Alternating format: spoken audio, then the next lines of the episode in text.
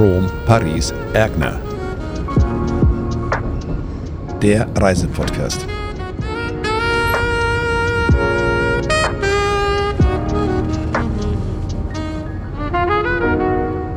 Mit Benjamin Güllmar.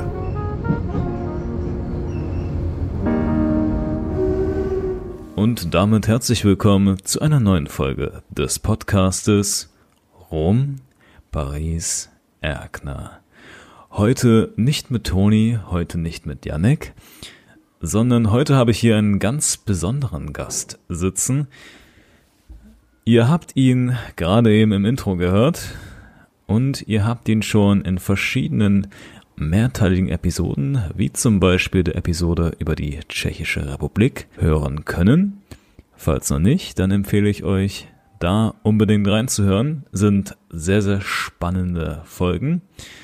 Mein Gast ist Schauspieler und Synchronsprecher und heute ist er hier bei Rom, Paris, Erkner. Herzlich willkommen, Uwe Zoschke. Schönen guten Tag dir. Hallo Benjamin. Ja, stell dich doch mal kurz vor. Vielleicht habe ich irgendwas vergessen. Wer bist du? Und vor allem, woher kennt man dich? naja, vergessen kannst du nichts, was du nicht gewusst hast. Also insofern, ich komme äh, ursprünglich aus der Medizin, aus dem kompletten Bereich und äh, bin aber dann relativ zügig äh, ins Schauspielgeschäft gegangen, äh, später dann eben auch als Sprecher, Synchronsprecher und ähm, auch beim Radio. Ich habe bei Radio Schleswig-Holstein äh, mal Wetter gemacht äh, und äh, jetzt mache ich das, was ich mache. Also filmmäßig habe ich auch diverses äh, gemacht, vielleicht die unbezwingbaren, das könnte man vielleicht äh, äh, kennen und so ein paar andere Dinge noch mehr. Dann habe ich auch hinter der Kamera gearbeitet. Also ich kenne das Genre äh, ganz gut. Ja, und gefällt mir, fällt mir auch noch gerade ein, da war ich auch und bei Kartoffelsalat und Fresh Torge und wie die alle so heißen von YouTube. Also sind so einige Dinge, die ich auf dem Zettel hatte und äh, eben Sprecher und auch Synchronsprecher. Ich äh, synchronisiere zwei aus den USA und einen aus äh, Kanada. Das macht Spaß und äh, äh, ja, und wunderbar und schön. Ich arbeite in meinem eigenen Studio, ich arbeite aber auch extern. Ähm, ich glaube, das sollte, das sollte, glaube ich, reichen, sonst sprengen wir deinen Podcast hier. So sieht's aus. Wir sind nämlich nicht hier, um über Schauspielkarrieren zu reden, sondern natürlich über das Thema Reisen. Und du hast eine ganz besondere Form des Reisens erlebt. Du bist nämlich mit dem Orient Express gefahren, besser bekannt als der König der Züge. Und bevor wir über diese Reise sprechen, gibt es einen kleinen Exkurs in die Geschichte des Orient Expresses.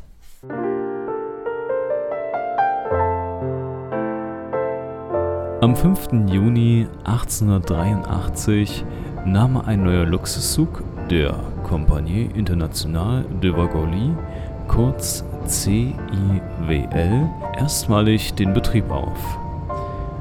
Der aus Schlaf- und Speisewagen bestehende Orientexpress verband seitdem Paris mit Konstantinopel, dem heutigen Istanbul. Aber auch andere Ziele im Südosten von Europa wurden mit dem Luxuszug angesteuert. Damals reiste man in glamourösen Wagen mit riesigen Abteilen, verkleidet mit Wänden aus Mahagoniholz und samtenen Möbeln. Nach dem Zweiten Weltkrieg wurde die Zuggattung des Luxuszuges allerdings abgeschafft und die glamourösen Wagen durch reguläre Schlafzugwagen ersetzt. Später wurde auch die Strecke verkürzt. 2002 ging es nur noch von Wien nach Paris. 2009 dann wurde die Strecke komplett eingestellt. Der Orient Express, welchen wir heute aus diversen TV-Dokus kennen und über welchen wir auch heute sprechen werden, ist das Produkt von verschiedenen Touristikunternehmen. Diese haben die alten Wagen aufgekauft und bieten nun auf verschiedenen Routen die Reisen im altbekannten Stil wieder an. Genau, und du bist ja mit dem Orient Express gefahren.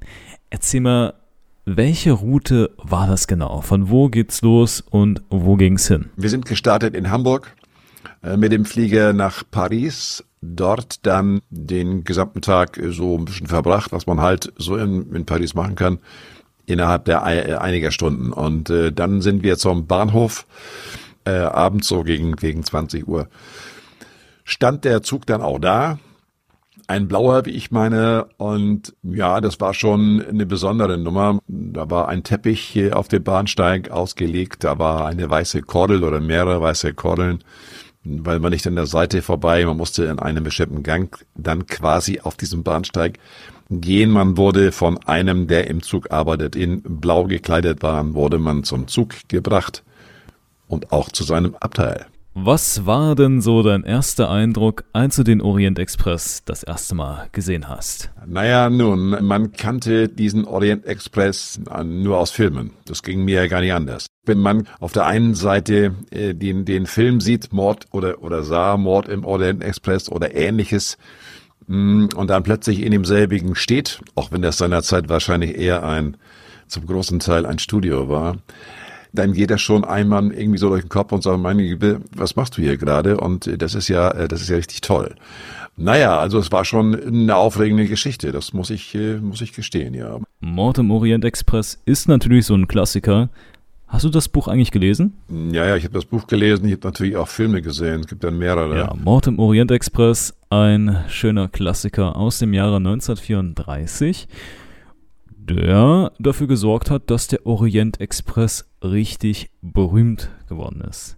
Natürlich allein schon der Name, den kennt jeder und man verbindet auch diese glamouröse Inneneinrichtung mit diesen samtenen Möbeln und diesen Wänden aus Mahagoniholz. Uwe, wie war eigentlich bei dir das Abteil eingerichtet? Also jetzt hatte ich ja nicht Suite oder so, du kannst da dort auf die in diesem Zug kannst du alles Mögliche mieten äh, und buchen mit mit Schlaf, äh, mit regelrechtem Bett und was nicht alles. Ähm, das war genauso eingerichtet, wie du das auch äh, kennst. Auf, mit dem Holz ist es kein Unterschied. Es gibt, äh, ja, es gab da keine Unterschiede zu den anderen Dingen, die wir dann später auch gesehen hatten. Es war sehr gemütlich. Es war allerdings zwei Einzelbetten waren da drinne, ähm, die man auch nicht verändern konnte. ähm, war aber jetzt nicht, nicht tragisch. So kann man das, glaube ich, sagen, ja. Und wenn wir schon beim Thema Buchen sind, die Fahrkarten für den Orient Express sind ja bekanntermaßen nicht billig.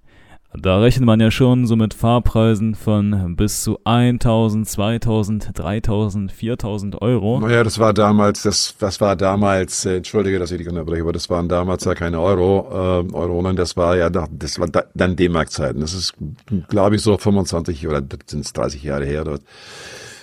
Ja, so ein Ding hat dann schon ähm, sehr viel Geld gekostet, weil es jetzt ja nicht nur der Zug war, sondern eben der Flug ab Hamburg, dann der Zug bis nach Paris, dann eben der Zug, das ging bis nach Venedig, dann war dort noch äh, so zwei, drei Tage waren da noch drinne und dann wieder mit dem Flug zurück. Das war alles dann in diesem Preis mit drinne, obwohl das natürlich auch zu den damaligen Zeiten sehr viel Geld war. Ja, ich kann es mir vorstellen. Ähm ich denke mal, für uns als Studenten ist das mit dem Orient Express erstmal noch nichts, aber was nicht ist, kann ja noch werden. Uwe, beim Orient Express gibt es auch viele in Anführungsstrichen Regeln, auf die man achten muss, zum Beispiel die strenge Kleiderordnung. Äh, was kannst du dazu sagen? Wenn du weißt, dass du so einen Zug nutzt, äh, um von A nach C zu kommen, dann hast du natürlich genau wie auf irgendeinem Schiff anständige Klamotten dabei. Mit anständigen Klamotten meine ich jetzt ähm, also sowas, was man in einer gehobenen Atmosphäre in einer Bar tragen kann. Also wir haben uns entsprechend gekleidet. Das muss jetzt nicht unbedingt 30er-Jahres-Stil sein, aber schon äh, ja elegant, wie man das so schön äh, zu bezeichnen pflegt. Also mal so als Beispiel, ich habe jetzt hier ein weißes Hemd an und eine schwarze Hose. Würde sowas schon reichen? Oder braucht man da einen Anzug? Nein, also im Anzug, also mit Weste und so ein Zeug sowieso schon mal nicht. Also gut, ich habe da auch Leute gesehen, so typische Engländer, weil das Ding da startete ja seinerzeit in London und da haben einige Londoner gesessen, die man auch genau so in London oder aus dem Film her kennt. Und kannte. Die mit ihrem Bowler, äh, die kamen tatsächlich mit dem Ding in die Bar, legten den dann ab und äh, sahen auch genauso aus. Sie hatten auch teilweise eine Weste an und also ziemlich britisch halt. So, aber da wir ja Deutsche sind, müssen wir ja nicht das machen, was die Insulaner da machen. Also ähm, so wie du es eben schon beschreibst, ein Bläser drüber, eine Krawatte. Ah ja, gut zu wissen. Apropos, kannst du mal so ein bisschen das Klientel im Orient Express beschreiben? Weil ich stelle mir das immer so vor, dass es eine komplette Runde voll mit Millionären ist. Wie sind die Leute da drauf im Orient Express? Also, äh, ich habe nicht nach dem Kontoauszug gefragt. Ne? Und, ja, und wir haben natürlich auch über sowas nicht gesprochen. Das macht man nicht, das, das, interessiert mich auch nicht. Man spricht einfach über die Situation, man spricht vielleicht, ähm, warum man jetzt da sitzt. Und selbst das interessiert die ganzen Gäste einfach nicht. Ähm, die schauen dich eher an. Die Briten sind nun mal so, dass sie dich von oben bis unten anschauen. Was sie damit meinen, äh, das werden sie selber wissen, interessierte aber auch nicht weiter. Ähm, man fühlt sich einfach wohl oder auch nicht. Aber das war eine tolle Atmosphäre, das war hervorragend. Ich habe das Gefühl, irgendwie war das für alle was Besonderes. Und das ist ja auch letztendlich so. Und ob das nun einer ist mit viel Kohle in der Tasche oder einer, der, der sich das zusammengespart hat, das ist wurscht. Letztendlich in einer längeren Unterhaltung würde man dann schon feststellen, äh, was das für ein Background ist. Sehr schön gesagt. Und vielleicht sprechen wir nochmal über das Bahnfahren an sich. Wenn ich jetzt bei der Bahn mir so eine Fahrkarte hole, dann ist es natürlich eine ganz normale Fahrkarte, wie man sie halt kennt. Und wird ja auch so am Platz vom Schaffner kontrolliert. Wie ist das Ganze eigentlich im Orient Express? Also wie sie aussah, genau kann ich dir nicht sagen. Ähm, sie war zumindest, das war nicht so, so, so ein kleines Ding, was man jetzt bei der Bundesbahn irgendwo bekommt. Ich fahre selten mit dem Zug, fast gar nicht. Ähm, es war schon etwas äh, so DIN A5-mäßiges, das dann wiederum mit einem DIN A4-Schreiben zusammen direkt vorne an, dieser, an diesem Kordelbereich, den ich ja vorhin schon schilderte, dann vorzuzeigen war, das war schon was ordentliches, so eine kleine DIN A5 Speisekarte. Ich möchte mal so, so ähnlich würde ich es mal beschreiben wollen, ja. Apropos Speisekarte, kommen wir mal zum kulinarischen Teil der Reise. Der Orient Express, das kann ich mir vorstellen, hat auf jeden Fall ähm, sehr interessantes Essen im Speisewagen. Also ich bin ja mit dem gewöhnlichen Speisewagen das ein oder andere Mal durch die Tschechische Republik gedüst. Und klar, das Essen ist gut, das Essen ist schön, aber es ist natürlich nicht das Niveau, was es beim Orient Express gibt. Kannst du mal so erzählen, wie das Essen da aussieht? Also da es etwas mehr als 25 Jahre her ist, kann ich dir jetzt nicht mehr sagen, was das im Einzelnen war. Es war zumindest ein Menü, das man sich dann auswählen konnte. Das war jetzt nicht rauf und runter, irgend so ein Fünf-Sterne-Teil, wo du dann 20 Gerichte oder sonst was hattest. Es gab irgendein Dessert, es gab irgendeinen Hauptgang und, und, und äh, beziehungsweise eine Vorsuppe und einen äh, Hauptgang und dann Dessert so. Ähm, man hat schon festgestellt, dass das also ein, ein guter Koch oder eine gute Köchin war äh, und nicht dieses typische, was man eben, so wie du das eben beschriebst, in der, in, in der Bahn so kennt. Na, also das war schon äh, was Edles zum Essen. Und ähm, äh, selbst auch äh, die Tische, das war, gab Stoffservietten, äh, ich bevorzuge sie mittlerweile überhaupt nicht mehr, ich mag lieber rustikal, aber das waren eben halt eine andere Situation. Da gab es anständiges Besteck, es gab anständige Weingläser, richtiges, vernünftiges, ja, äh, das Essen war dem ganzen, dem ganzen, der ganzen Atmosphäre angepasst, so würde ich es mal sagen. Ja, also sehr edles Essen, eine sehr edle Einrichtung zu einem edlen Zug. Die Reise, hast du ja gesagt, ähm, ging bis Venedig von Paris aus. Wie lange seid ihr eigentlich gefahren? Das war eine Nachtfahrt. Fährt ja, ich glaube, der fuhr um, um, um 21 Uhr, so in dem Dreh fuhr er los und wir kamen morgens dann in Venedig an. Die Zeit, genau weiß ich nicht mehr, es war zumindest hell. Ne? Es war zumindest hell, also insofern kann ich dir auch die Stunden jetzt nicht sagen. Also es war schon einige Zeit. Also Pi mal Daumen war es ungefähr so eine Nacht. Ja, ich bin selber auch schon mal mit einem Nachtzug gefahren. Das könnt ihr nachhören in Episode 3. Das ist schon ein Weilchen her. Und ich weiß noch, ich habe da kein einziges Auge zugedrückt, weil der Zug die ganze Zeit Geräusche gemacht hat, dieses Rattern, Ratter, Ratter, Ratter. Und ja, da war das natürlich nicht so angenehm mit dem Schlafen. War das im Orient Express auch so oder war das so ein bisschen isoliert und man konnte eigentlich ganz angenehm schlafen? Das war beim Orient Express ähnlich. Ja, das war ähnlich. Äh, die können ja sich keine, keine Puschen drauf tun äh, mit einem Geräuschpegel, mit, mit, mit irgendeinem so äh, Dingens, das eben das Geräusch wegfiltert. Das ist nicht der Fall. Du hörst schon, dass das ein Zug ist. Und äh, der rattert auch. Und zu dem damaligen Zeitpunkt habe ich auch noch geraucht. Ich bin dementsprechend also auf den Gang. Äh, musste man aufpassen, was man in diesen Teppich, der da, oder Teppichboden, der da überlag, nicht irgendwelche Glut noch runterfallen ließ. Ähm, also wenn man dann da draußen auf dem Gang stand, dann hast du das noch ein bisschen mehr gehört. Äh, in der Kabine, äh, da war das schon ein bisschen schallgedämpfter, aber man hat es eben mitbekommen, in was man da fährt. Ja, die Wagen damals waren ja sowieso nicht die leisesten. Ähm, kennt man ja auch heute noch aus so osteuropäischen Ländern, wo die Züge auch noch extrem laut sind und dieses Klacker, Klacker, Klacker drin haben. Aber es gibt ja auch Leute, die das mögen. Kommt ja mal auf den Geschmack an. Ja, by the way, ne, by the way, die, diejenigen, die die Lokomotiven äh, quasi sammeln und überall dahin fahren, wo so ein schwarzes Ungeheuer dann losfährt mit irgendwelchen schwarzen Quallen oben rausschießend. Das ist auch in Ordnung, das ist Nostalgie und das ist auch ist alles gut, alles wunderbar. Ja, die Reise ist ja für euch dann in Venedig zu Ende gegangen. Genau. Weißt du noch, was du in Venedig so gemacht hast, was ihr so gesehen habt? Also wir haben die klassischen Dinge äh, eher nicht gemacht. Das heißt, äh, wir haben den Markusplatz gesehen. Ähm, das ist etwas, was du automatisch, da kommst du nicht dran vorbei. Aber das, was, was, was man sonst so macht, gut, einmal kurz Rialto-Brücke, äh, dann sind wir ein bisschen durch die Gegend gelaufen. Wir haben uns äh, dann anscheinend äh, dort äh, bei äh, dann dort wirklich Italienern äh, auch äh, dann abends gespeist. Und äh, sind einfach, haben einfach nur die Stadt genossen. Das ist auch alles. Und äh, nicht da, es ist auch nach wie vor meine Art und Weise, dorthin zu gehen, wo nicht der Tourismus äh, so vorrangig äh, sich trommelt. Na, äh, dann da stehst du inmitten irgendwelcher Trauben und kommst zu nichts und siehst auch nichts. So, und genau so haben wir das gehalten, gehandhabt und äh, haben Venedig auf unsere Art und Weise genossen. Wir sind auch nicht mit einem Gondoliere durch die Gegend, das wäre auch wieder Tourismus pur. Äh, das war nichts unseres.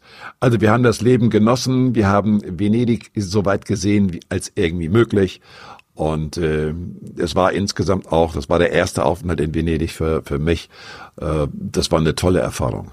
Ja, cool, dass du nicht nur den ganzen Tourikram dir anschaust, oder beziehungsweise, dass du dich von dem ganzen Tourikram eher fernhältst. Das ist ja auch so ein bisschen unsere Mission hier bei Rom Paris Erkner, euch auch die Location zu zeigen, die niemand kennt oder die wenige kennen, um auch die Abwechslung in die Reisen mit reinzubringen.